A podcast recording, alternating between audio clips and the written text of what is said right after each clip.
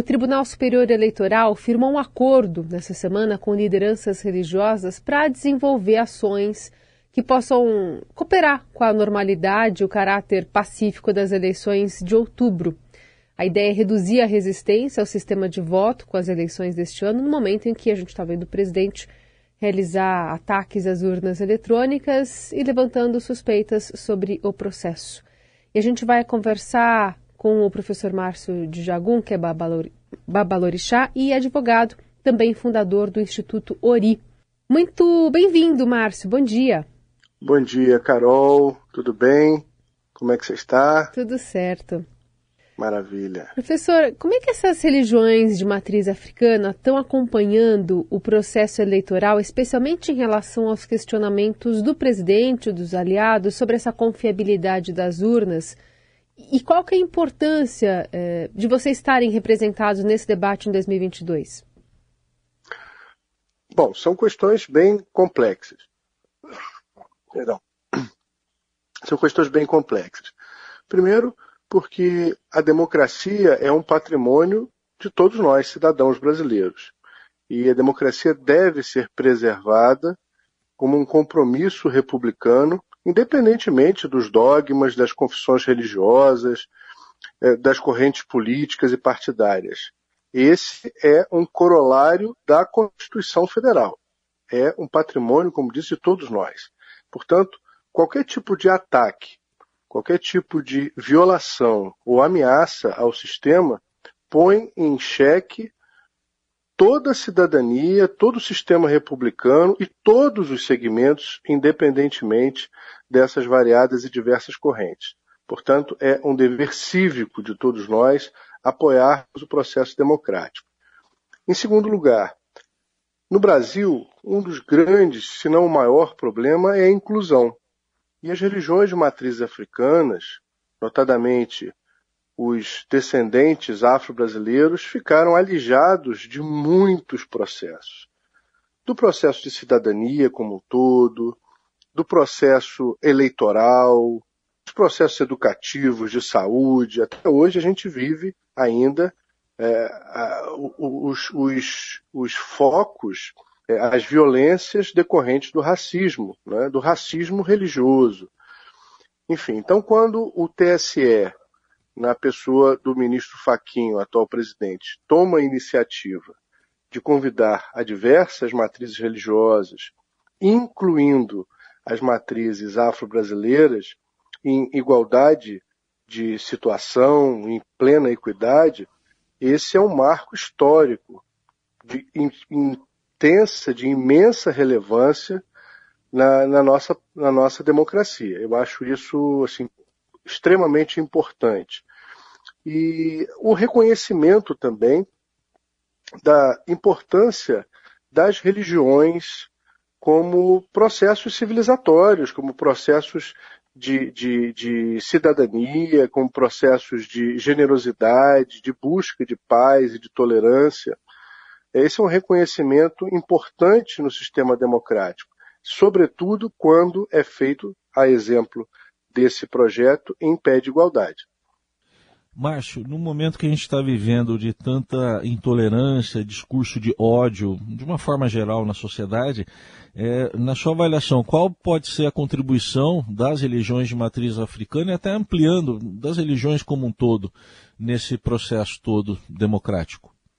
Eu acho importante que cada religião, embora possa professar de modos diferentes a sua liturgia, possa desenvolver a sua dogmática de, de, maneira, de maneiras tão múltiplas, indiscutivelmente todas elas buscam a paz, buscam o acolhimento, buscam o bem-estar social. E esse, a meu ver, é o melhor modo que as religiões podem contribuir para a sociedade de uma maneira geral, sobretudo quando se empenham no processo democrático, no processo inclusivo, no processo de respeito e de tolerância recíproca. Portanto, a, as religiões exercem um papel muito relevante nas sociedades. E quando elas estão, através dos seus adeptos, das suas adeptas, dos seus líderes, conscientes disso, a, a, a vantagem para toda a nossa sociedade é imensa. E quando as instituições abraçam é, as, as, religiões num projeto de parceria, de, de desenvolvimento conjunto desses propósitos, todo mundo ganha. Que tipo de ações na prática é, as religiões podem adotar para essa esse sentido de conscientização sobre tolerância política, sobre a legitimação do pensamento e também sobre essa eleição tão cheia de distorção de informações, né? Todas são, mas esse ano a previsão é de que as coisas fiquem mais mais profundas, digamos assim. pois é. O Brasil é um Estado laico desde 1890 mas não é laicista. A, a implementação da laicidade ainda é um desafio, o que significa dizer que antes desse processo, antes da laicidade, o Brasil foi um país confessional. O Brasil adotou uma religião única como sendo oficial do Estado. O Brasil era católico. É, isso causa uma série de restrições. Portanto, a laicidade como um todo é um passo muito significativo para a inclusão, para o respeito ao próximo. Então, quando as instituições se apropriam, se empenham em praticar a laicidade, é um, um, um marco importante que ainda é o exercício do momento. Na prática, as religiões, elas não só podem, como devem, a partir do contato com todos e com todas as, aqueles e aquelas que participam como adeptos, como frequentadores, como simpatizantes, propagar ideias de paz, difundir a tolerância, promover o comprometimento cidadão cotidiano em todos os ambientes, seja o ambiente educacional, profissional, familiar, ambiente público, o compromisso de aprender a respeitar as diferenças. Nós somos diversos. Há uma multiplicidade imensa de credos, de práticas. Inclusive, dentro dessa multiplicidade, existe a, o respeito aos ateus e agnósticos.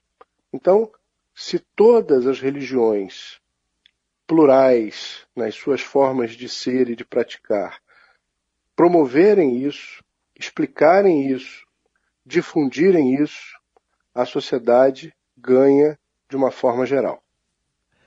Uma pregação que é muito comum a gente ver, independentemente das, de qual religião seja, é a pregação da verdade, né, Márcio? E, é, como é que é, você vê esse momento que a gente está vivendo em que as notícias falsas, a desinformação proliferam? É uma questão bem importante. Óbvio que os conceitos teológicos acerca de verdade, de espírito, de, de destino, têm interpretações muito variadas. Até mesmo o vocábulo religião talvez não seja suficientemente abrangente para toda a variedade de práticas, de credos que nós temos aqui no Brasil. Mas, não há dúvida, independentemente dessa dogmática, dessa questão teológica, como disse, a propagação da conduta de ética, a, a propagação e o estímulo ao bom caráter, indiscutivelmente, estão presentes em todas essas matrizes. Eu desconheço qualquer tipo de livro sagrado ou qualquer tipo de prática ancestral oriunda da, da oralidade que vá de encontro de forma negativa a esse sentido do bom caráter, das boas práticas, da inclusão, do respeito ao próximo, do acolhimento. Então, nesse momento, sobretudo, em que há correntes muito significativas e destrutivas, difundindo o ódio, difundindo a instabilidade das instituições e da própria democracia, as religiões e os religiosos podem favorecer, promover a cidadania, valorizando esses princípios de ética, de bom caratismo, de respeito ao próximo, porque toda inverdade, porque toda falsa notícia é, antes de qualquer coisa, um desrespeito ao próximo.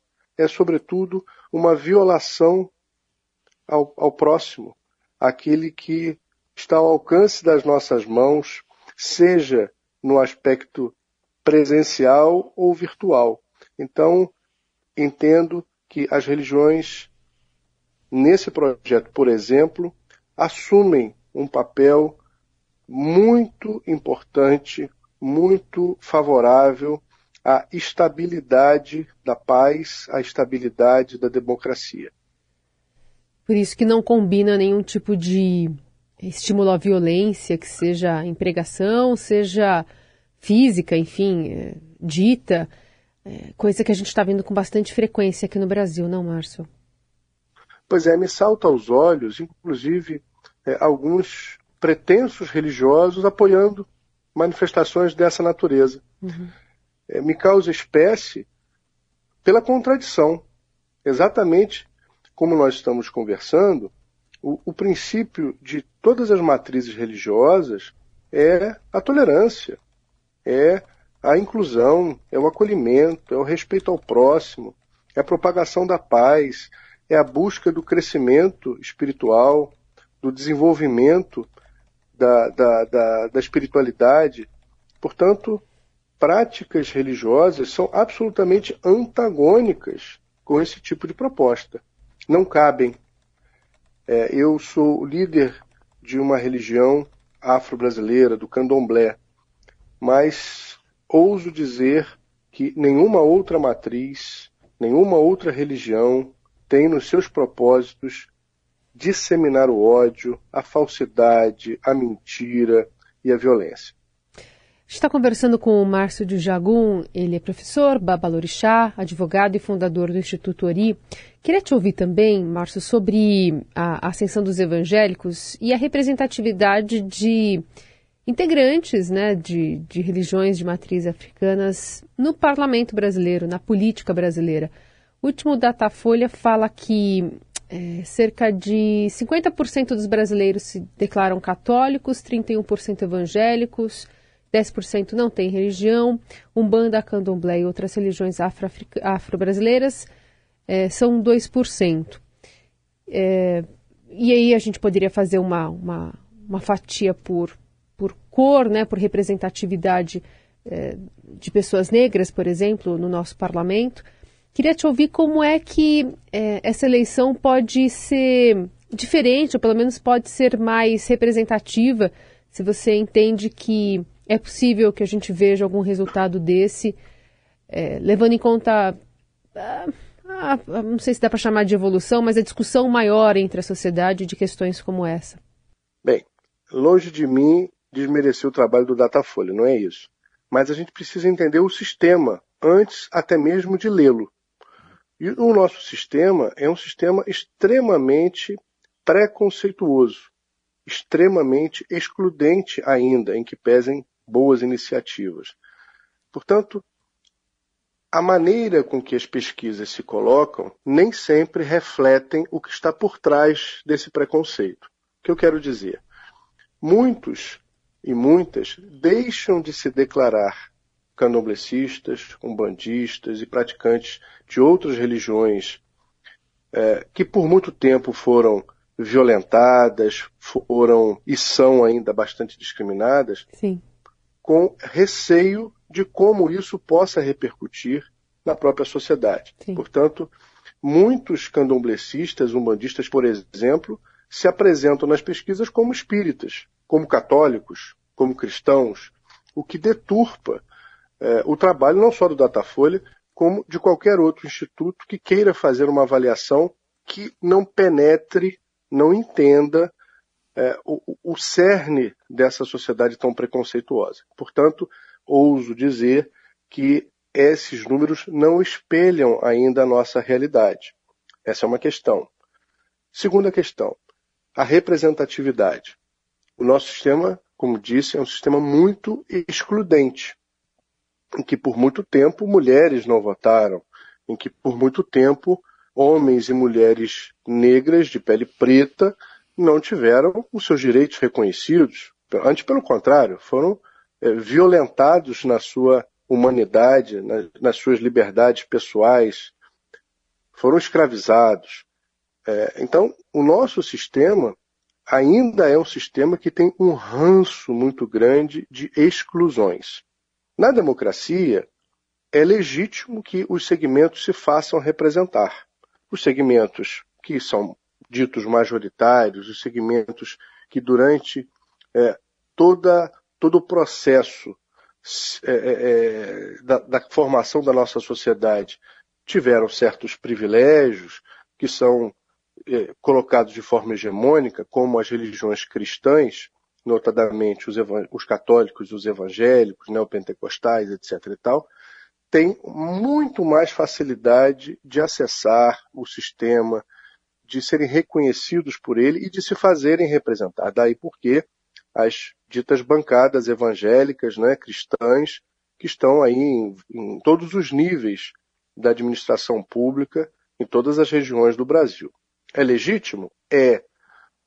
O problema é a inclusão de outras representações, o, o direito ao acesso, a possibilidade de acesso. E pior ainda, quando as instituições públicas se deixam permear não pelas religiões, mas por dogmas religiosos quando as, as instituições esquecem o princípio da laicidade e passam a atuar em prol de convicções confessionais.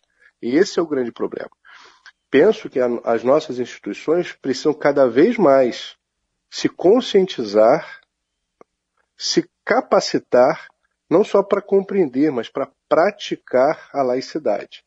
Aí sim, as representações, sejam elas evangélicas, afrodescendentes, é, muçulmanas, judaicas, é, se farão colocar em, em todos os, os pleitos, mas as instituições precisam estar impermeáveis a vocações confessionais. As, institu as, instituições precisam entender a importância das religiões, mas se colocarem como baluartes da democracia e da laicidade. Esse é o Márcio de Jagum conversando conosco aqui no Jornal Dourado. Baba Norixá, advogado e fundador do Instituto Ori. Professor, obrigada pela conversa, viu? Até a próxima. Muito obrigado, agradeço a vocês pelo espaço. Estamos sempre à disposição. Viva o nosso sistema democrático, viva a nossa democracia e viva e seja sempre viva a laicidade em todos nós e em todas nós.